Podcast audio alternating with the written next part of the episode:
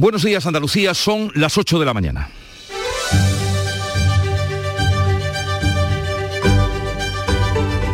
En Canal Sur Radio, La mañana de Andalucía con Jesús Vigorra.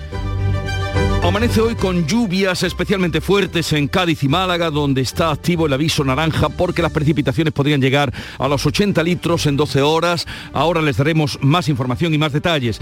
Esto en un día en el que los pescadores han vuelto a faenar después de tres días de paro. Y es que el ministro de Agricultura y Pesca, Luis Plana, se ha comprometido a tomar medidas para paliar la subida de los precios del combustible. También confía el gobierno en que se acabe el paro del transporte o de los transportistas autónomos. Hoy la ministra volverá a reunirse con el sector en la mesa de transporte de la negociación, en la que no va a estar presente la asociación convocante de este paro y paro que ha provocado eh, todos los desabastecimientos en muchos sectores de la producción.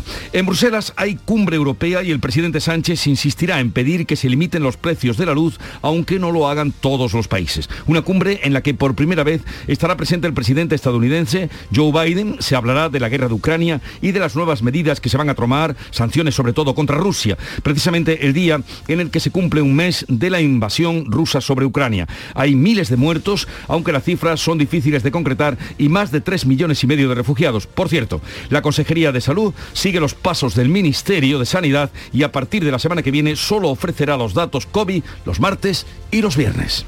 La mañana de Andalucía. Social Energy. La revolución solar ha llegado a Andalucía para ofrecerte la información del tiempo.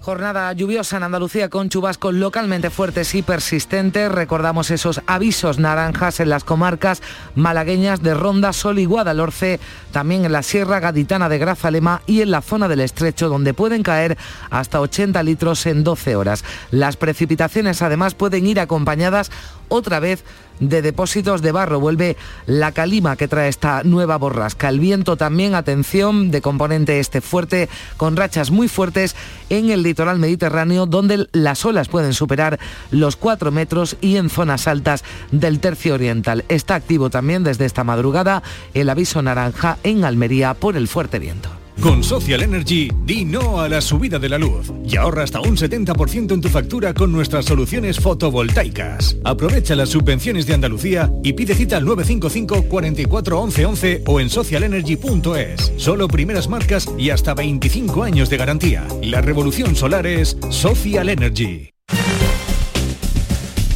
Y vamos a conocer cuál es el estado de las carreteras en Andalucía. Conectamos con la DGT, nos informa Patricia Arriaga. Buenos días. Buenos días. A esta hora, antes de nada, mucha precaución por la lluvia que a esta hora ya llueve con intensidad en varios puntos de la comunidad andaluza. Eviten conducir en zonas muy próximas a ríos, costas o ramblas. De hecho, a esta hora continúa cortada en Málaga una vía secundaria en la zona del Burgo y otra en Genalguacil, otra carretera secundaria en Cádiz también está interrumpida en la zona de Cañada de la Jara. Además, a esta hora van a encontrar al margen de las lluvias tráfico denso de entrada a Sevilla en la A49 desde Castilleja de la Cuesta y en la ronda S30 tramos habituales. A esta hora lo más complicado, la zona de nudo gota de leche en sentido al aeropuerto. En Málaga también bastantes retenciones, especialmente en varios tramos de la A7 en la zona de Mijas en sentido Cádiz y también Rincón de la Victoria hacia la capital malacitana. También muy complicada la carretera de Cártama, la A357 desde la zona de Merca Málaga hacia la capital malacitana y también en la MA20 en la zona de Bailén Miraflores en sentido Torremolinos. Mucha precaución en esta jornada tan lluviosa.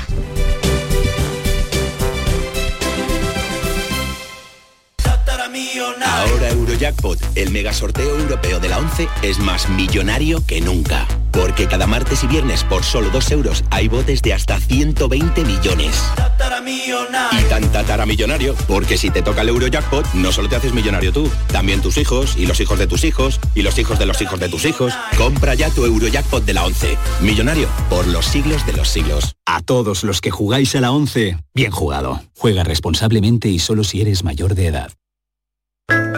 En Andalucía, el agua es nuestra prioridad. Más transparencia con el Pacto Andaluz por el Agua. Más de 300 actuaciones impulsando la depuración. Más inversión en la restauración de cauces y modernización de presas. Más claro que el agua. Consejería de Agricultura, Ganadería, Pesca y Desarrollo Sostenible. Junta de Andalucía. La mañana de Andalucía con Jesús Bigorra. Noticias. Pues ya les contamos que amanece con lluvias y vamos a ver cómo está la situación. Vamos a conocer en primer lugar las incidencias que está ocasionando la lluvia en distintos puntos de Andalucía. En Málaga se ha activado el plan de preemergencia, Damián Bernal. Es así porque se ha ampliado también hasta la medianoche ese aviso naranja en las comarcas de Ronda, Sol y Guadalhorce. El 112 nos ha informado que ha llovido muchísimo, lo hemos comprobado durante toda la madrugada, pero sin incidencias significativas. Hemos eh, escuchado anteriormente la situación en las carreteras, el corte de esa entre el Burgo y Ardales y Genalguacil Estepona. Y en eh, Genalguacil hay una veintena de familias que continúan aisladas porque hay que esperar que baje el agua tras el desbordamiento de los ríos al marchar y Genal. Precisamente hemos hablado con el alcalde de este municipio, Miguel Ángel Herrera, que dice que siempre que llueve con fuerza pasa esto. Esto no es una cosa aislada de ahora por la lluvia, ¿no? Es que pasa muchas veces. Tenemos, tenemos salida hacia Ronda, la carretera hacia Ronda, el 50% del término municipal con todas las fincas los vecinos que están allí, eh, eso no se puede hacer. De hecho, como sabíamos que iba a llover ayer, pues nosotros fuimos allí y llevamos comida, llevamos gas, porque sabemos, sabíamos que esto iba a ocurrir. Desalojo preventivo de viviendas también en zonas próximas al cauce del río Turón a su paso por Ardales. Este río también ha ocasionado eh, algunas inundaciones puntuales en el casco urbano del Burgo, en Casares, la crecida del caudal en la garganta del infierno y Arroyo de la Cedía ha dejado varios vehículos atrapados. Esta localidad y Estepona también tienen activados sus planes de emergencia municipales tras el registro de precipitaciones que en el caso del punto de medición de los reales en el interior de Estepona ha, dejado 183 litros por metro cuadrado. Y por último, también en algunos puntos, en Jubrique, por ejemplo, más de 100 litros, esto es en Sierra Bermeja, eh, Casarabonela 75. Lo mejor, lo que están recibiendo los embalses, este dato es muy importante, el de la Concepción, el que abastece a la costa del Sol Occidental, está ya al 60% y eso quiere decir, ha cambiado la situación radicalmente en tan solo 10 días, que está garantizado el suministro para la población en temporada alta turística en los meses de verano. Y en Benaocaz, en la Sierra de Cádiz, ha tenido que ser, han tenido que ser desalojada una vivienda por el desprendimiento de rocas de varias toneladas de una ladera cercana. ¿Qué ha pasado, Pablo Cosano? Bueno, pues eh, Jesús, que las fuertes lluvias de las últimas horas han eh, roto, además con el cambio de temperatura, han roto una ladera de piedra junto a Benaocaz. Esas rocas de varias toneladas han ido deslizándose y rodándose por la ladera hasta quedarse a escasos metros de las viviendas del pueblo. Menos mal que hay un muro de contención para prevenir precisamente este tipo de desprendimientos y no han llegado a las viviendas, aunque las rocas hubieran pasado ese muro de contención, se hubieran ido con un poquito de más fuerza porque hay algunas de ellas que son del tamaño literalmente de una casa. Una de las viviendas, la más cercana a ese muro, ha sido desalojada por precaución, no hay heridos ni daños materiales, pero se temen nuevos desprendimientos. Si cayeran rocas más grandes podría producirse un efecto carambola y que esas fueran eh, llegando hacia abajo. Como decimos, se ha desalojado a una vivienda por prevención y estamos muy pendientes de lo que pueda suceder en las próximas horas porque tenemos alerta naranja en la Sierra de Grazalema por fuertes lluvias. Ya se han acumulado hasta 80 litros por metro cuadrado las últimas 12 horas. Tenemos activado, como decimos, ese riesgo alto. Bueno, cualquier cosa ya saben, nos la cuentas para que estemos informados. También se han producido incidencias en las comarcas del Condado y de la costa de Huelva. Sonia Vela. Una persona resultaba herida la pasada tarde al derrumbarse el techo de su vivienda en La Palma del Condado. Se producían varias inundaciones de casas en Almonte y se formaban bolsas de agua en una carretera comarcal a la altura de Bollullos Par del Condado. En el litoral Jesús se desbordaba el canal de la Vera a su paso por la carretera A5055 en Lepe. Se anegaban varias calles de esta localidad y ocurría también esto en Isla Cristina. Esta madrugada ha seguido lloviendo, pero afortunadamente sin incidencias.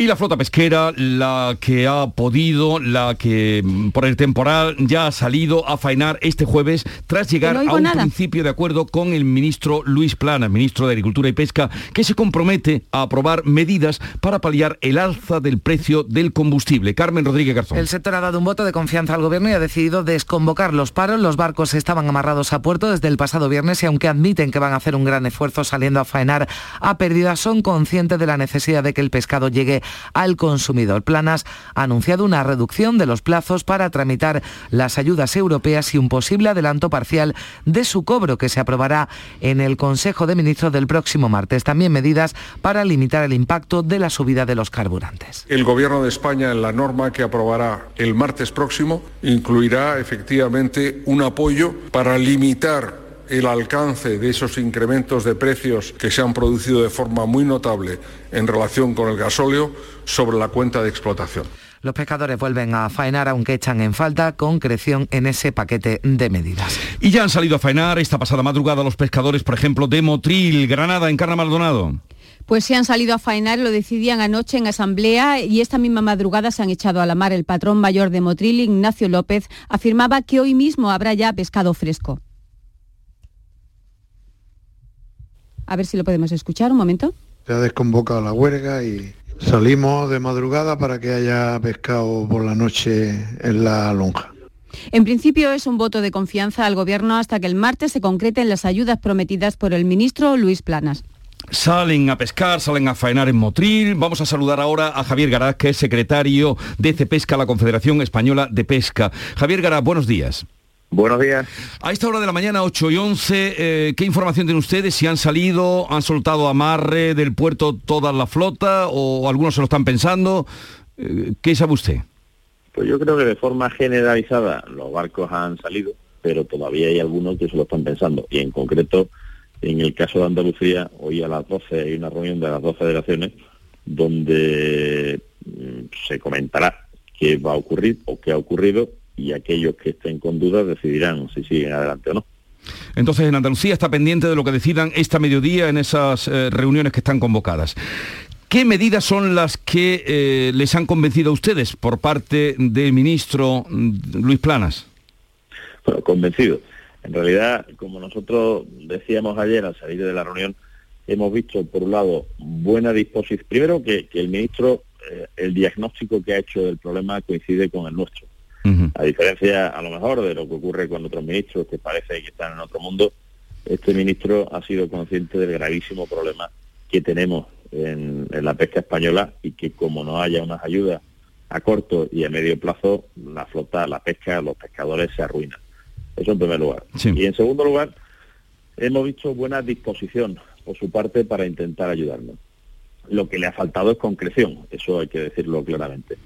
Eh, entre esas ayudas que nos ha mencionado hay algunas eh, que ya son que ya son eh, que, se van a poner en marcha, como puede ser el artículo 26 del Fondo Europeo Marítimo y Pesquero y de Acuicultura, que permite, tras una autorización que tiene que hacer en breve el comisario de la Comisión Europea, permite activar unas ayudas, dar unas ayudas por los costes adicionales y el lucro cesante eh, en caso de circunstancias excepcionales, acontecimientos excepcionales que supongan una perturbación del mercado.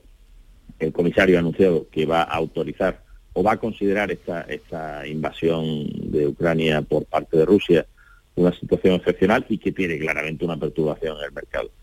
Lo malo de esto era que si no, que, el procedimiento podía durar mucho tiempo. El ministro lo que nos dijo ayer, lo que nos anunció, es que en el Real Decreto Ley del día 29 van a meter, textualmente dijo, una percha, un párrafo eh, relacionado con este artículo para acelerar su tramitación. Y por otro lado, también dijo que se producirían adelantos parciales de esas cantidades, con lo cual eso nos parece positivo. En segundo lugar, que esta es la que necesita más desarrollo, porque pues, nos dio muy pocas pistas de quién consistiría, en el Real Decreto Ley nos dijo que metería también un párrafo relacionado con la pesca en el que eh, claramente se limitaría el incremento de los costos de explotación derivados del incremento de los precios del gasóleo. Esa medida, en función de cómo salga, puede ser muy importante y ahí es donde le damos ese voto de confianza, eh, confiando en que lo que nos está anunciando sin concretar pueda ser positivo. Luego dice que las tarifas portuarias de los puertos de interés general que dependen de puertos del Estado eh, se van a se van a rebajar o se van incluso a, eliminar durante un tiempo y eso también es algo que hemos pedido. Con relación a la seguridad social, que nosotros hemos insistido mucho y la, exoneración de las cotizaciones sociales, nos ha dicho que él, su, ministerio lo ha planteado al, gobierno, al Consejo de Ministros, lo está hablando con los otros ministerios y que eso está pendiente de resolución para ver si sale o no sale. Le hemos insistido en que esa sería una medida muy importante a desarrollar. Y por último, nos ha dicho que eh, habrá un, unos préstamos ICO-SAECA que podrá permitir tener mayor liquidez a las empresas en unas condiciones muy buenas. Bueno, en cualquier caso, voto de confianza hasta el día 29, que tendrían que formalizarse esas medidas que les anunciaron a ustedes y que les llevaron a deponer el amarre a puerto. Eh, señor Javier Gará, secretario general de CEPESCA, gracias por estar con nosotros. Un saludo y a ver qué pasa el día 29. Muchas gracias. Y el día 29 se reunirá de nuevo con nosotros para explicarnos a mí. Eso es.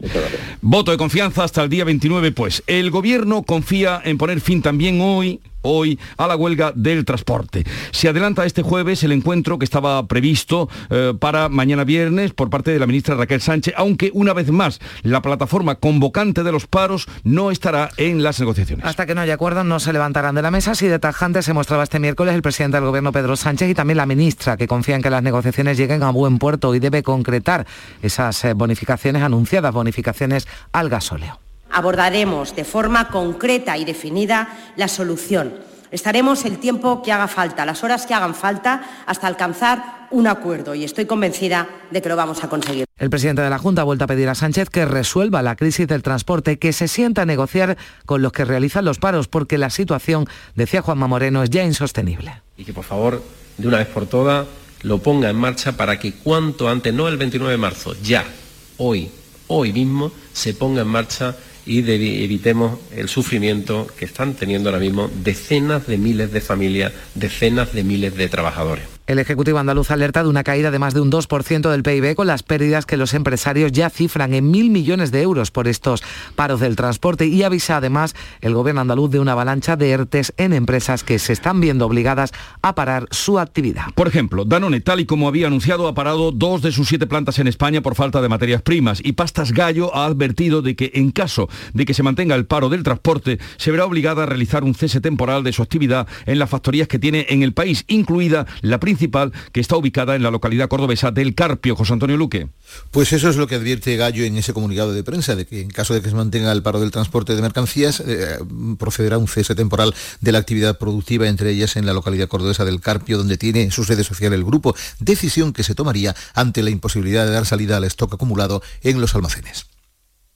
Y ahora vamos de nuevo a la huelga de transportes porque a esta hora comienza una nueva marcha de camioneros en Cádiz. Salud, Botaro. Esta vez sí, tienen permiso de la subdelegación del Gobierno y a las 8 de la mañana ha salido esa caravana lenta de camiones del polígono de Pelagatos de Chiclana. Tienen pensado atravesar toda la bahía de Cádiz. De Chiclana van a continuar por San Fernando, entrarán en la capital gaditana, recorrerán la avenida principal hasta el puente de la Pepa, luego hacia Puerto Real y el puerto de Santa María para terminar en la ciudad del transporte de Jerez, donde harán una parada de 45 minutos para volver luego a Chiclana. Así que atención porque el tráfico puede ser muy complicado además de la lluvia, esta mañana en toda la bahía de Cádiz. Bueno, pues tenganlo presente porque de Pelagatos a Jerez, eh, puede empantanar todo el tráfico. Y la policía sigue investigando en Sevilla la agresión a dos camioneros ucranianos que circulaban por la A4. Recibieron un impacto en el coche que les llevó a perder el control del vehículo que tenía matrícula polaca. Pilar González. Los dos conductores ucranianos viajaban pasada las 12 de la noche en un camión polaco y fueron apedreados desde una vía de servicio en la A4 a la altura de Écija. Uno de ellos recibió un fuerte impacto en la cara, en la boca, que le hizo perder el control, por lo que chocó finalmente contra el quitamiedos de la carretera. Los huelguistas condenan lo ocurrido y niegan que sean una acción de los piquetes. La Plataforma Nacional condena totalmente cualquier actividad violenta y no nos representan en absoluto cualquier caso así aislado como ha ocurrido o pueda ocurrir no nos va a representar. Nosotros no somos violentos. Los agredidos han declarado ante la policía que busca a los autores y en esa misma zona, dos horas más tarde, un autobús que cubre la línea Huelva-Madrid también recibía el impacto de una piedra, esa vez sin causar ningún daño. 30 empresas de transporte de mercancías del Poniente firman un manifiesto para que les dejen circular libremente y evitar perjudicar a los agricultores que están perdiendo cada día miles de kilos de productos perecederos. Almería, María Jesús Recio. Se han unido también algunas de esas empresas de otra comarca, la de Níjar. Dicen que no quieren seguir perjudicando al sector porque están tirando frutas y hortalizas, productos perecederos, ante esta huelga indefinida de la plataforma de transportistas a la que no ven de momento fin. Comparten sus reivindicaciones. De hecho, secundaron la huelga los dos primeros días pero dicen que tanto tiempo de paro está perjudicando gravemente a la industria agroalimentaria, mientras la competencia de Marruecos está al acecho y Almería pierde fuerza. Han visto compensar las dificultades en otros puntos de España de las explotaciones agrícolas y ganaderas al impedir el transporte de mercancías esenciales y no quieren que en la provincia ocurra lo mismo. Los taxistas y el resto del transporte de viajeros se manifestarán este domingo por el alza del combustible. El sector se reunía este miércoles con la ministra de Transporte Raquel Sánchez para pedirle soluciones como las que han proporcionado o las que han ofrecido a los transportistas. Saludamos a Julio Sanz, es presidente de la Asociación Nacional del Taxi. Señor Sanz, buenos días. Hola, ¿qué tal? Muy buenos días. Un saludo a los oyentes y a vosotros. Eh, igualmente, por nuestra parte, ¿qué les propuso, si es que les eh, planteó alguna medida la ministra de, de, Transportes ayer? Bueno, realmente era lo que íbamos. Eh, íbamos a una reunión con la ministra donde esperábamos que ya se concretaran las medidas que se iba a proponer al Departamento de Viajeros, que según palabras de la ministra irá en consonancia y en, en los mismos términos que para el Departamento de Mercancías pero bueno, las medidas no se concretaron ni quedaron relegadas a la reunión que hoy, esta mañana, se mantendrá con el pleno del Comité Nacional de Transportes, Departamento de Mercancías, Departamento de Viajeros. Me parece que esto se está dilatando mucho si verdaderamente el Ministerio o los ministerios, porque la reunión de hoy será entre Economía, Hacienda, incluso Presidencia y Transporte, para ya elaborar ese cuadro de medidas. ¿Por qué no se han llevado antes a efecto? Nos quedamos a expensas de lo que suceda esta mañana y por supuesto que se mantiene en estas circunstancias el acto de protesta que hemos convocado para eh, la mañana del domingo, donde acudirá, pues en principio, todo lo que es el departamento de viajeros, como bien dices, autobuses discrecionales, urbanos, transporte sanitario, agencias de viaje, vehículos de alquiler y, por supuesto, los taxis. O sea, se mantiene, como usted acaba de decir, para la mañana del domingo la manifestación, a ver, a expensas también de lo que ocurra hoy. Sus compañeros los taxistas de Barcelona ayer dieron apoyo y salieron a la calle junto a los transportistas eh, autónomos que organizaron este paro que cumple ya 11 días. ¿Sabe usted si en alguna otra ciudad o comunidad de España podría producirse también ese apoyo? Sí, de hecho se están produciendo apoyos a las movilizaciones, en este caso no estamos hablando de, paro ni de huelga, estamos hablando de un apoyo a esas movilizaciones muy importante ayer en Barcelona, también se están sucediendo antes de ayer en, Navarra, también los compañeros de, Málaga eh, van a acompañar. Y de hecho aquí en Madrid la movilización, la manifestación que han programado para el viernes, pues estoy convencido de que muchos compañeros también van a apoyar. Si no se eh, traducen esas ayudas que, en la mañana de hoy que llevar a cabo. En realidad, el aumento desproporcionado de los costes de los combustibles en general, de todos los combustibles que afectan a nuestra actividad, ha sido desproporcionado. En algunos casos, en el gas natural comprimido, hoy cuesta justo el doble llenar el depósito que a finales de año. En unos meses se ha disparado y verdaderamente en la situación pues hay una clara sintonía en estas reivindicaciones, independientemente que el Departamento de Mercancías tenga otras peticiones, otras pretensiones, el elevado precio del combustible nos afecta a todos y desde luego no tiene sentido, no es de recibo que estemos pagando el combustible pues como si una actividad particular y normal se tratara, deberemos de tener algún beneficio, alguna compensación, alguna ayuda, aunque sea coyuntural, aunque sea provisional, aunque sea para paliar estos meses que desde luego algunas empresas se van a quedar por el camino. Julio Sanz, presidente de la Asociación Nacional de Taxi, gracias por estar con nosotros. Un saludo desde Andalucía. Un saludo muy fuerte y un abrazo para todos. Hasta la próxima. Adiós. Pues nada, se mantiene la, la, manifestación para el domingo y ya veremos qué pasa hoy. Cumbre europea hoy también en Bruselas. El presidente del gobierno pedirá poder limitar los precios de la luz, aunque no se haga en todos los países. Y es que hay diferencias sobre cómo afrontar la subida de los precios de la electricidad y el combustible. Sí, no ha habido acuerdo pese a esa intensa gira de Pedro Sánchez que ha tratado de buscar en los últimos días apoyos a su propuesta de separar, de desvincular el precio del gas del de la electricidad. España sí cuenta con el respaldo de países como Portugal, Italia, Grecia o Bélgica, también de Francia, pero otros como Alemania o Países Bajos se muestran mucho más reacios. Asiste a este encuentro encuentro para analizar además la guerra de Ucrania y sus consecuencias. El presidente de Estados Unidos, Joe Biden, también intervendrá telemáticamente el presidente ucraniano Volodymyr Zelensky y previamente se celebran también con la asistencia de Biden cumbres de la OTAN y el G7 justo cuando se cumple un mes del inicio de la guerra. Y seguimos conociendo cifras de la tragedia. En este mes hay ya más de 3 millones y medio de refugiados y siguen los ataques a la ciudad de Mariupol que resiste a duras penas. Sí, coincidiendo con el primer mes de guerra, el presidente Zelensky ha hecho un llamamiento para que en todos los países del mundo la gente salga a la calle. Salid desde vuestras oficinas, casas, escuelas y universidades. Salí en nombre de la paz. Id con símbolos ucranianos para apoyarnos, para apoyar la libertad y la vida. Y hemos conocido en las últimas horas que Anatoly Chubais, uno de los hombres de confianza de Putin, el primer alto cargo ruso que renuncia por la guerra contra Ucrania y ya ha salido del país. Son las 8.25 minutos de la mañana. La mañana de Andalucía. Buenos días. En el sorteo del cupón diario celebrado ayer, el número premiado ha sido 47.809 47809. Asimismo, el número de serie correspondiente a la paga, premiado con 3.000 euros al mes durante 25 años, ha sido 13013. Hoy, como cada día, hay un vendedor muy cerca de ti repartiendo ilusión. Disfruta del día y recuerda, con los sorteos de la 11, la ilusión se cumple.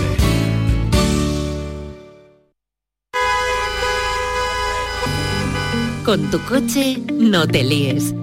Conmigo te mueves seguro, eres puntual, ahorras, llegas donde quieras y contaminas menos. Transporte público de Andalucía, seguro, económico y sostenible. Junta de Andalucía. La mañana de Andalucía con Jesús Bigorra. Noticias.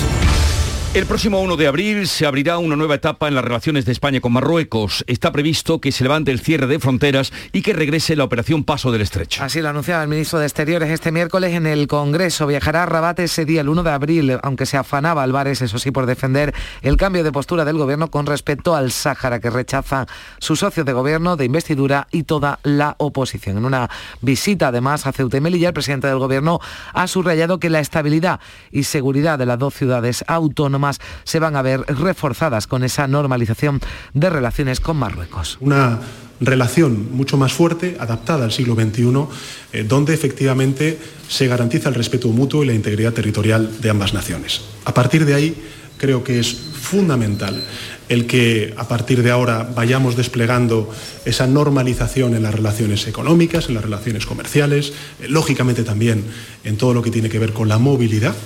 Y ya se han producido reacciones a esa reapertura de las fronteras en Algeciras. Fermín Soto. Bueno, pues recordar que los dos años en los que ha estado interrumpidas las conexiones marítimas entre España y Marruecos ha causado un grave perjuicio económico en agencias de viajes y navieras. Desde aquí, el presidente de la Autoridad Portuaria de la Bahía, Gerardo Landaluce, nos ha dicho eh, que espera buenas noticias del encuentro entre Álvarez y Burita. La próxima reunión eh, ministerial eh, de Asuntos Exteriores, pues esperemos que traiga eh, una visibilidad más concreta de fechas.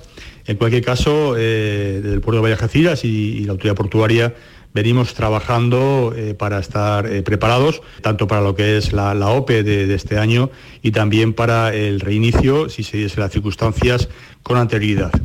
Bueno, pues puede llegar de un día para otro eh, esa reapertura. Eh, la Consejería de Salud sigue los pasos del Ministerio y a partir de la semana que viene solo ofrecerá las cifras del COVID los martes y los viernes. Unos datos que se espera bajen considerablemente, ya que también a partir del lunes, recordamos, solo se van a hacer pruebas diagnósticas a los casos con patologías graves. Todavía con el protocolo actual y con, los, eh, con las cifras que ofrecía ayer la Consejería de Salud, la tasa de incidencia ha bajado en Andalucía, está en 241 casos por 100.000 habitantes se han notificado 1.350 nuevos positivos y 20 muertes. Además, en su comparecencia este miércoles en el Parlamento andaluz, el consejero de Salud, Jesús Aguirre, defendía que la atención primaria ya ha alcanzado niveles de normalidad anteriores a la pandemia. Cuando uno tiene una urgencia a nivel de primaria, acude directamente al punto de urgencia de primaria.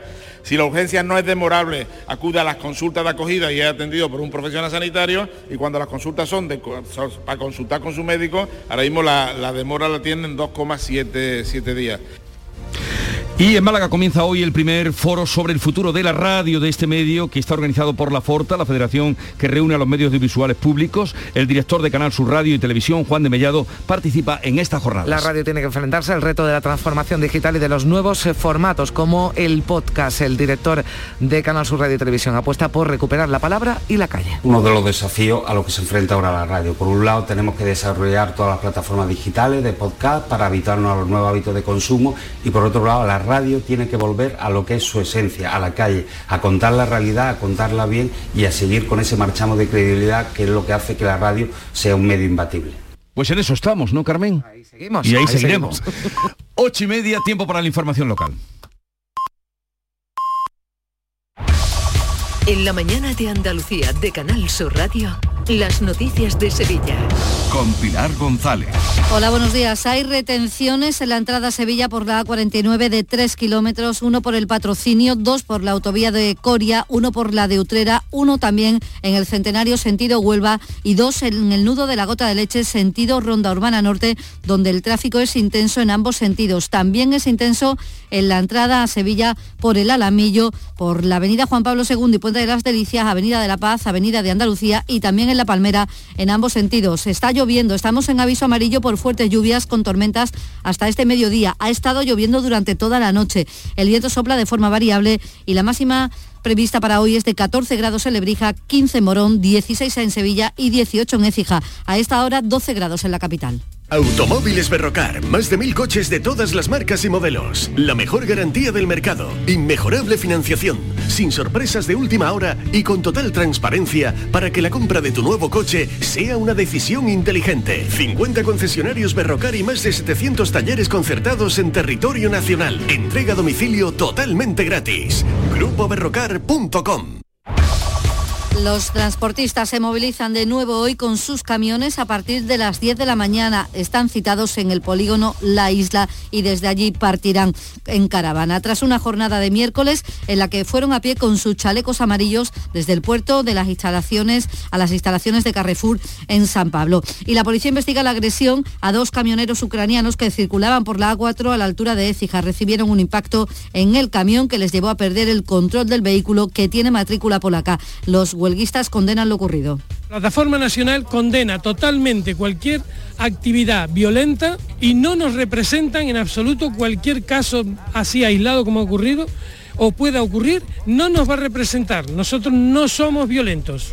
Se ha detectado un nuevo foco de gripe aviar en una explotación de pavos de engorde en Araal. 17.700 animales para sacrificar. Son ya 22 las granjas con gripe aviar en nuestra provincia. Hay otras seis en Huelva. Y ya están publicadas las normas que regirán esta Semana Santa en bares y restaurantes de la capital. Se mantienen las mismas que en 2019 y se añade que las terrazas que estén ocupando zonas de aparcamiento, que se ha hecho por la pandemia, tendrán que retirarse si afectan al recorrido de alguna procesión. Se calcula que será una quincena. En la madrugada del Viernes Santo los bares tendrán que cerrar a la una y habrá excepciones como en Argote de Molina o en la zona del ayuntamiento que podrán seguir abiertos si la clientela, si la clientela está sentada, no se sirve alcohol y además tiene vigilante en la puerta. Esta tarde el alcalde de Sevilla, Antonio Muñoz, va a presidir la firma del protocolo para la cesión gratuita de la capilla de la fábrica de tabacos a la Hermandad de las Cigarreras.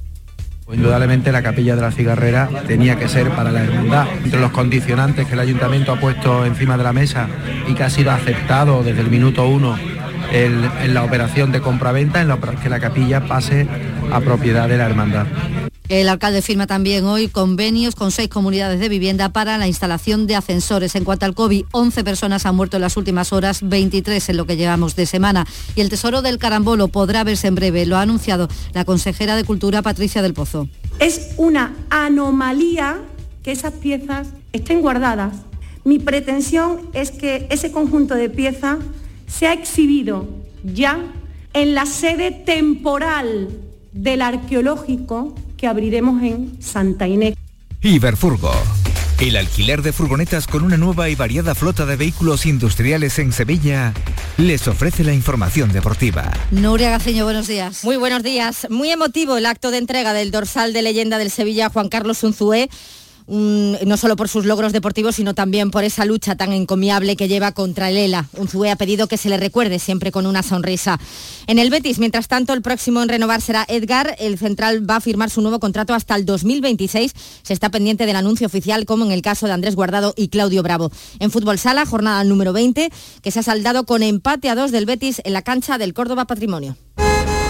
¡Guau! ¡Vaya furgoneta! La he alquilado en Iberfurgo. Está súper nueva. No parece de alquiler. Ya, en Iberfurgo disponen de una flota en perfecto estado y te ofrecen presupuestos a medida. En Iberfurgo somos expertos en alquiler de furgonetas de carga, pasajeros y carrozados. Visítanos en iberfurgo.com o en Sevilla en el Polígono Industrial Parsi. Un apunte más. Desconocidos han destrozado el monumento de Coria del Río que simboliza la unión de este pueblo con Japón. Se busca a los autores. 11 grados hasta ahora en Santiponce, 9 en Pedrera, 12 en Sevilla.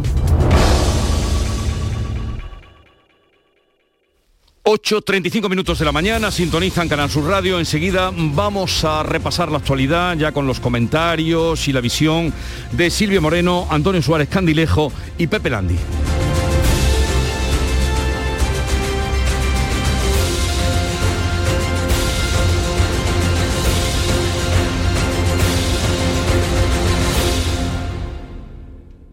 En Andalucía pescamos frescología. Nuestra flota pesquera artesanal faena cada día para abastecernos de la calidad y frescura del pescado recién capturado en nuestra costa andaluza. Y al pasar por Lonja, cuenta con todas las garantías de seguridad alimentaria y sostenibilidad. Consume pescado fresco andaluz. Consume frescología. Fondo Europeo Marítimo y de Pesca. Agencia de Gestión Agraria y Pesquera de Andalucía. Junta de Andalucía. Información, cercanía, diversión. Así es la tarde de Canal Sur Radio con Mariló Maldonado. Tu programa de radio de las tardes en Andalucía. Con toda la actualidad y las historias que más te interesan. La tarde de Canal Sur Radio con Mariló Maldonado. De lunes a viernes desde las 3 de la tarde. Quédate en Canal Sur Radio. La radio de Andalucía.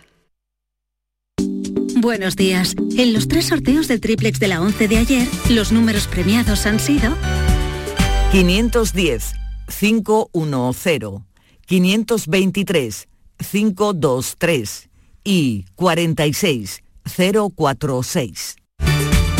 No olvides que comprando Lotería de la 11 colaboras con una gran labor social. Pídele el triplex de la 11 a tu vendedor, también en puntos de venta autorizados o en juegos11.es. En la 11 nos mueve tu ilusión. Que tengas un gran día. Sofía, ¿sabes que el curso que viene empieza el cole de mayores? ¿Estás contenta? Sí, ya soy grande. Del 1 al 31 de marzo está abierto el plazo de escolarización para el curso 2022-2023 de segundo ciclo de educación infantil, primaria, ESO, bachillerato y educación especial. Seguimos avanzando en el compromiso por una educación de calidad. Por eso puedes confiar en la educación de Andalucía. Infórmate en el portal de la escolarización y en la APP y Escolariza, Junta de Andalucía.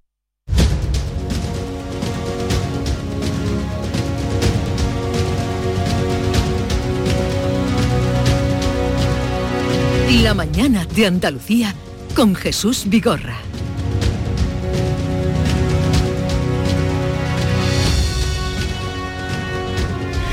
Silvia Moreno, buenos días. Muy buenos días, Jesús. ¿Está lloviendo? Sí, hoy no he podido venir en moto, hoy imposible. Vale, pero, está, pero es buena señal. es buena señal, es buena señal.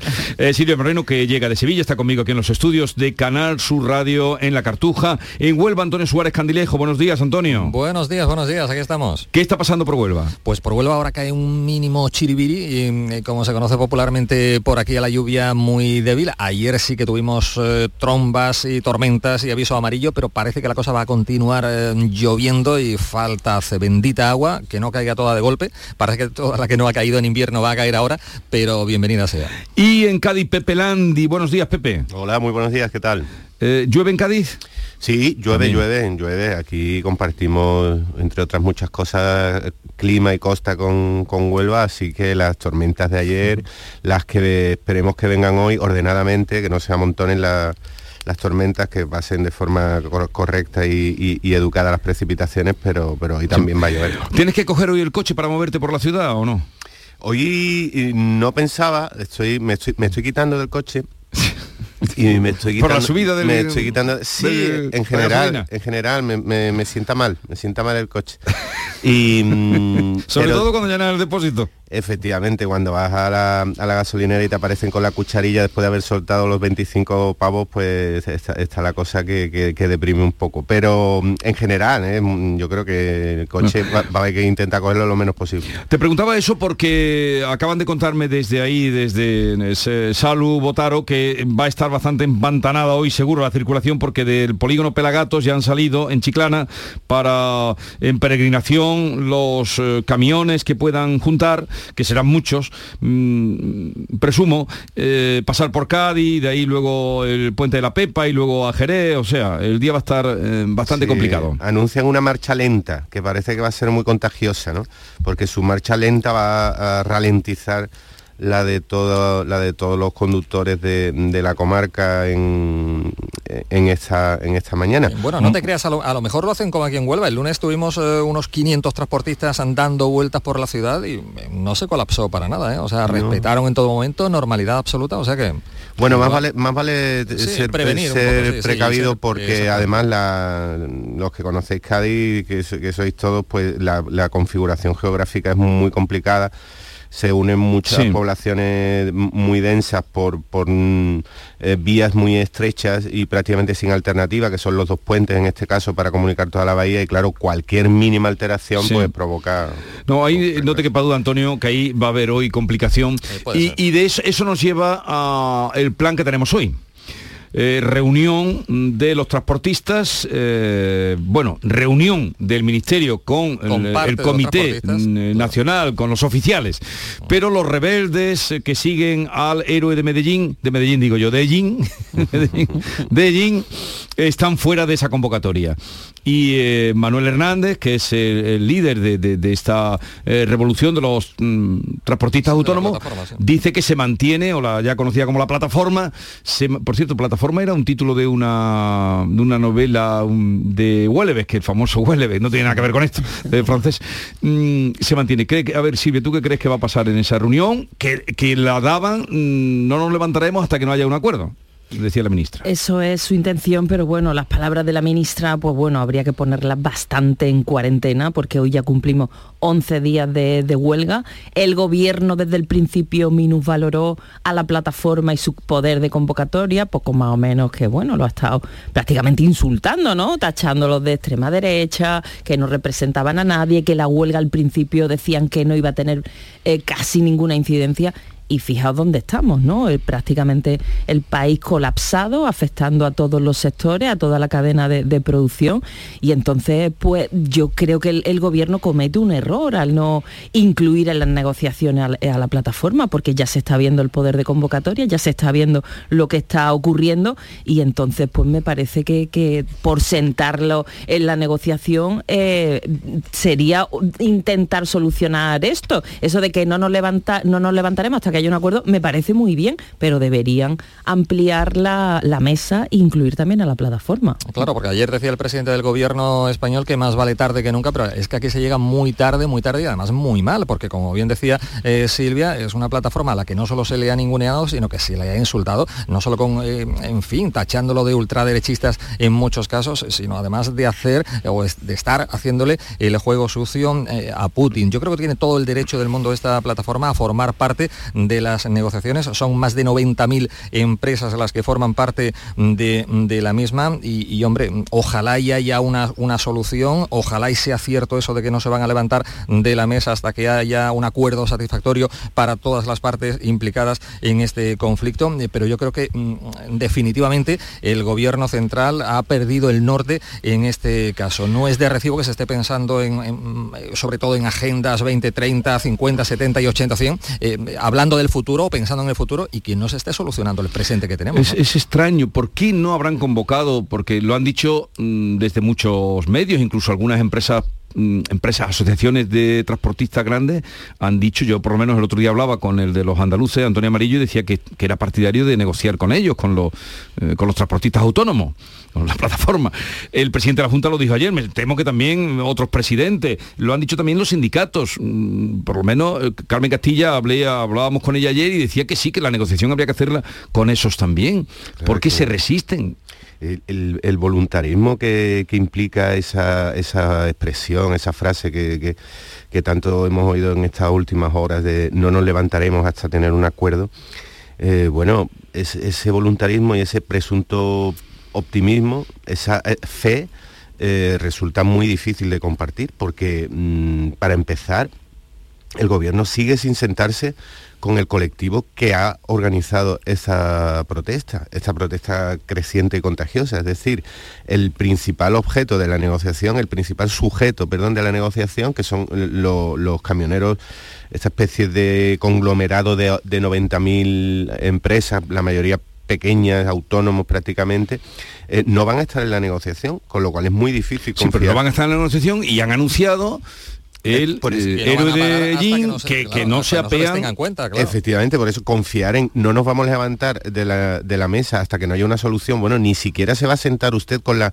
con el colectivo con el que debe sentarse a negociar. O sea el punto de partida ya es bastante complicado de creer. Y luego mm, yo creo también que hay que resaltar en estos días en los que parece que todos estamos siendo muy comprensivos y muy partidarios con los manifestantes eh, habría que, recordar que están practicando un chantaje mm, y una presión eh, también muy insolidaria eh, respecto a otros sectores de, población. Estamos hablando de que están mm, bloqueando unos servicios esenciales, el, transporte y la distribución de mercancías esenciales eh, sin siquiera representar a un colectivo de trabajadores. Claro, los sindicatos, como estabais comentando, han estado fuera de la negociación, están fuera de juego, no, no, han visto por dónde les venía el viento en ningún momento, también van igual de tarde que, que, el gobierno. Eh, y esa, ese punto de vista no, no nos convendría caer en una especie de síndrome de Estocolmo, ¿no? en el que los que estamos siendo afectados por esta situación eh, cayéramos en una comprensión excesiva de los autores de, un chantaje que, mm, en fin, en, otros muchos conflictos eh, laborales, comerciales, industriales, a los manifestantes siempre se, les ha criticado el uso de algún tipo de, técnica de presión más o menos radical o muy perjudicial para el resto de la población. Aquí apenas se menciona que, bueno, que estamos siendo todos objetos de, una situación que, que es bastante injusta, porque no olvidemos que los autónomos, los productores, los prestadores de servicios, ya sea un café, un tomate, un transporte en taxi, un porte, un, millón de palés, los que prestan esos servicios están sufriendo una situación mm. terrible de incremento de precios, de incremento de costes de la energía. Pero pueden tener soluciones, aunque sean urgentes, aunque sean provisionales, con eh, la subvención y el recorte de, estas energías, de estos impuestos, de la gasolina, de los combustibles, y con el incremento de precios que vamos a pagar todos. Sin embargo, el acento, eh, sin embargo, un momento, los asalariados, que somos una masa, los trabajadores por cuenta ajena, que somos quizás la masa más importante de la población activa, ni siquiera vamos a tener esa posibilidad, ese, clavo ardiendo, ese remedio de urgencia y desesperado que es el incremento de, precios y que no bonifican, aunque sea temporalmente, los costes de la energía. Nosotros vamos a sufrir la inflación y el incremento de precios de los demás en toda su gravedad sin que podamos tener ningún margen de reacción y nos estamos olvidando de ese sector fundamental que son los asalariados de los trabajadores por cuenta ajena. Eh, sí, pero yo no pondría, Pepe, el acento en ese chantaje del que hablas. De momento yo no veo mm, mucho chantaje por parte del sector. Yo lo que pondría el acento en, la inacción del gobierno, y lo hemos dicho aquí hasta la saciedad, eh, que, parece que no iba con él, y eh, frente a lo que están haciendo desde hace algún tiempo algunos países del entorno al nuestro, o Portugal, Francia, Italia, que sí han adoptado medidas en las últimas semanas, aquí parece que la cosa que no va con, con el gobierno de Pedro Sánchez. Chantaje, pues no sé hasta qué punto. Yo creo que eh, en gran parte del sector del transporte tiene de momento, tiene de momento la simpatía de la propia Hmm. ciudadanía. El pasado lunes en la marcha lenta que protagonizaron eh, por la capital y su entorno eran aplaudidos por, por- por los transeúntes. Mm, Yo no veo chantaje, yo lo que veo, Bueno, insisto, yo es una lo- falta de medidas por parte de un gobierno que ya digo, que todo fiarlo al día 29. Y yo sé que el gobierno, que sí, que Pedro Sánchez que quiere tirar de chequera europea, pero oye, mm, habrá que hacer algo, habrá que concretar algunas medidas que esta gente llevan eh, clamando desde hace algún tiempo.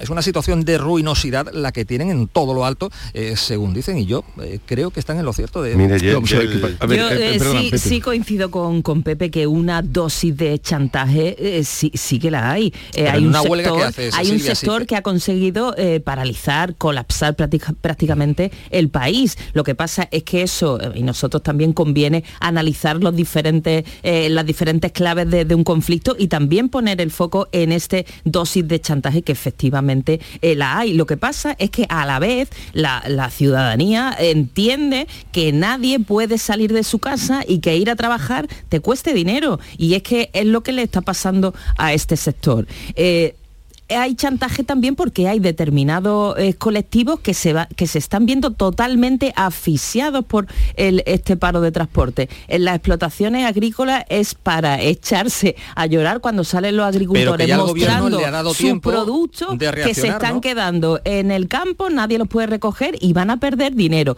Es tremendo cuando salen las explotaciones eh, ganaderas eh, con cerdos que están practicando prácticamente, y venía un reportaje en el mundo tremendo, que están practicando el canibalismo porque es que no tienen, no tienen comida y entonces, hombre, estos sectores lo están pasando muy mal por culpa de esta huelga de transporte. Ante esto la- se echa en falta efectivamente una eh, intervención más decidida por parte del gobierno y, y caer en esta soberbia de como lo convoca una plataforma a la que yo no reconozco, no me siento con ella, me parece pero ahí pura van a, soberbia. a ver qué pasa hoy, pero da la impresión de que van a un callejón sin salida, porque como a estos no depongan la huelga, el lío es monumental. El que ya tenemos tenemos en que su día si número al 11. frente- claro, es que si esta tarde o, o pasan la noche sentados, no lo sé, pero pero querer ningunearlos ya eh, claro, perdieron la, la- la partida en no verlo venir y eso no que lo solo habían anunciado. Y el temor. ningunearlos, sino además insultarlos directamente. Primero con que eran una minoría, pues váyatela la minoría. Nada con la minoría. Como estamos eh, diciendo, la, la que está formando, ¿no? Eh, a mí me da muy poca esperanza eh, que la ministra de Transporte, Raquel Sánchez, esté al frente de este asunto. Otra cosa sería si Luis Planas, que por ejemplo ayer Ah, con- dio muestras de, diálogo y de acercamiento, mm, yo no sé qué puede pasar. Ojalá, ojalá y haya una, una solución, se, desconvoque el paro y todo vuelva a la normalidad. Bueno, poco a poco, porque en fin, la situación es, es como es en algunos puertos y tal, o sea que nos va a costar eh, recobrar esa normalidad, ¿no? Pero me da muy poca esperanza Raquel Sánchez porque hasta ahora su actitud ha sido eso, ningunear, insultar, ofender. No sé qué se puede Echar, de esta ella, ¿no? ministra ha echado eh, gasolina a un Claro. fuego y a un conflicto que ella lo que ha hecho ha sido avivarlo. Y dentro del mismo gobierno vemos efectivamente, coincido con Antonio, que hay dos perfiles, dos ministros, eh, planas por una parte y la ministra de Transportes por otra. Planas se ha sentado con el sector pesquero, eh, había una habla. protesta en marcha, la han desconvocado después de la reunión con el ministro Planas. Y, y a- le han dado un voto de confianza hasta el día voto de 29. confianza. Hablaba con el de Cepesca y, y hacía una alusión, eh, Gara, del de Cepesca, decía, eh, como este ministro está en el mundo, están las cosas del mundo, eh, el análisis que ha hecho de la situación es el que nosotros tenemos, el mismo, y, y las posibilidades de solución también, ahora que cumpla lo que, eh, lo que el día 29 van a aprobar, ¿no? Las medidas. Claro, fijaos qué diferencia dentro del mismo gobierno, un ministro como Plana, que efectivamente consigue desactivar una protesta y, y- y- y el sector entiende y comprende lo que le está ofreciendo, y una ministra como la de Transporte que hace todo lo contrario. Es que efectivamente la fijación del gobierno creo que ha sido el, de los muchos errores que se le pueden achacar al gobierno en la gestión de esta crisis, eh, la fijación por el, por el día 29, cuando eh, países de nuestro entorno y de una, de una economía muy similar como mm, eh, Portugal, Italia, hace un mes 400 Francia, millones de ya euros, están bonificando el están bonificando el combustible para los transportistas, por ejemplo, para, para colectivos que, que lo están pasando fatal, como pueden ser los pescadores, que esa medida ya sea... es- esa, esa, mm, eh, fijación por, por eh, retrasar la, la, medida esperando no sé qué consenso de la Unión Europea y no sé qué medidas de apoyo. Bueno, la situación es urgente y como tal hay que tratarla. Por eso cuando decía, decía antes Antonio que hay que poner el acento en el retraso. Bueno, yo cojo el acento, o cojo, o, cojo, cojo ese acento, ese acento, una tilde gigantesca y simbólica, la cojo y la parto por la mitad. Y es verdad que la inacción del gobierno y la soberbia en cuanto a no querer negociar con los que se han rebelado contra esta situación en primer término es una torpeza mayúscula. Pero no, yo no quiero perder de vista como ciudadano, no quiero perder de vista y no quiero que, lo urgente y que el, contagioso miedo ante las estanterías vacías que van a ir creciendo en estos días, porque eh, el efecto que tiene en todos nosotros es, de, un temor a quedarnos sin algún producto básico. bueno, lógico. Mm, en fin, hay, un no, lógico en el sentido de que si no están trabajando, pues no hay. Efectivamente, pero hay un componente también de, irracionalidad en, el precio. de la compra compulsiva en el precio. Pero Decía también Antonio antes, es que el, eh, eh, tienen la simpatía los mm, Bueno, yo ahí sería mm, de momento en el discrepante, discrepante. Otra cosa es lo que pueda pasar si ya vemos que la situación pasa a mayores y hay desabastecimiento y tal, pero de momento yo creo que cuentan con la simpatía. O, no han tenido la o, no han tenido la ira, irascible de la actitud irascible por parte de los ciudadanos. Yo vi el otro día en, en torneo que lo tenían colasado desde el Alamillo hasta no sé dónde llegaba y había muchos coches que al pasar eh, le saludaban y le jaleaban, ¿no? Ah, pues es comprensible con, la protesta, lo mismo que ha habido otras protestas que eh, determinados colectivos se han echado a la calle y no han encontrado simpatía porque la gente no entendía lo que estaban reclamando, en este caso se entiende perfectamente y de ahí quizás cierta simpatía, pero claro, conforme el conflicto se enquiste y no se encuentra No, y sobre todo la gente esa que está pasando en el campo, lo que tú contabas de, lo... Veremos, a ver qué pasa hoy. De todas maneras, como no podemos cambiar y tenemos que esperar a ver a lo que pase hoy, cambiamos de tema, porque como no vamos a poder cambiar la situación, aunque la ministra dice que sí y el, presidente del gobierno también, eh, que, lo van a arreglar hoy, pues ya veremos qué pasa. Eh, otro, otro conflicto que hay, eh, y ahora sí que es todos contra el gobierno, los propios suyos, el tema del Sáhara el día 1 de abril o a partir del 1 de abril ya se van a abrir las relaciones con Marruecos ¿Y esto cómo lo veis? ¿Se irá desvaneciendo o, irá más las críticas que ayer, por ejemplo, hicieron al ministro Álvarez y también al gobierno por esa negociación con Marruecos? Ayer fue pues una tromba de todos contra, el gobierno, ¿no? Álvarez ya cuando llega esto a la, crítica, a ese punto tan álgido, a veces uno se solidariza ¿no? con el criticado. Y, no, cambiaba de, en el tono de voz, ¿eh? me asombraba lo que, lo que yo estuve viendo, ¿no? Sí, sí, sí, fue bastante elocuente, ¿no? Lo que ocurrió en el, en el Congreso. Pero claro, en este asunto lo, sorprendente es que un asunto trascendental de, España como Estado, sus relaciones con, el vecino marroquí, que, deberían ser eh, clave, de repente el gobierno eh, cambia lo que había, la, política que había llevado hasta ahora, no se lo cuenta a nadie, no se lo dice a la oposición, no lo cuenta en el Congreso de los Diputados, la oposición le pide a Pedro Sánchez que dé en el Congreso, no es posible que se haga un, pleno monográfico, ¿no? Donde se dieran todos los detalles y entonces pues a mí me parece eh, me, parece muy grave lo que está ocurriendo con, este asunto. Sí, porque yo creo que Sánchez eh, se ha buscado un nuevo problema, eh, un monumental problema, en este caso con, Argelia, por intentar solucionar bueno, pues este conflicto con Marruecos, con ese volantazo. Yo creo que sí, que efectivamente ha habido un giro, ha habido un cambio de actitud en torno al, tema del Sáhara, pero como de costumbre pues lo decía Silvia, no solo no se ha contado con la oposición, eh, sino que tampoco se ha contado con los suyos. Ahí tenemos la, reacción de indignación por parte de Unidas Podemos y a ver qué pasa con, con Argelia. De momento, ayer el propio presidente Sánchez reconocía que hay alteración en las relaciones entre Argelia y nuestro país y, España, pero, pero bueno, es marca de la casa esto de no, de no eh, contar con la opinión de, de, los suyos, de su propio, de su propio gobierno, ¿no?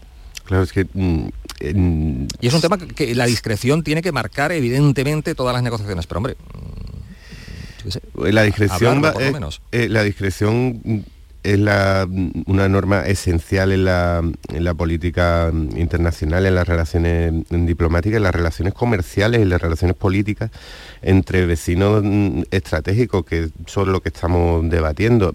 la situación de, de una parte del gobierno, incluso de una parte de la sociedad española que podría considerarse de izquierdas, si, si eso puede catalogarse mm, de una forma genérica a estas alturas de, la historia, es que ha perdido ah, dos banderas y dos fronteras ideológicas eh, muy importantes en apenas un mes. La primera mm, es la del pacifismo, de aquel heredero del hipismo y de otras no se fuera y de considerar que cualquier em, reforzamiento de, la inversión militar y militarista es un error y es un, y es un atraso.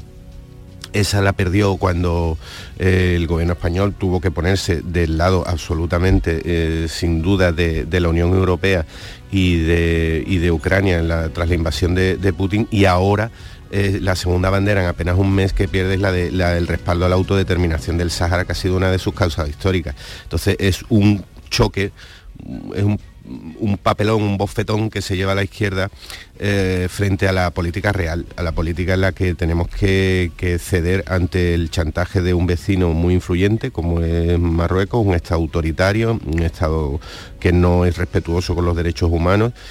Y, que tiene afanes expansionistas y con el que hay que mm, llevarse mm, relativamente bien para que las amenazas, no crezcan. Y ojo a ver qué pasa con Ceuta y Melilla porque en Marruecos va a querer más. Ahora, ahora hablamos de eso porque supongo que a lo que ha dicho Pepe también algo tendréis que añadir, eh, Silvia, Antonio y Pepe. Llegamos a las 9 de la mañana.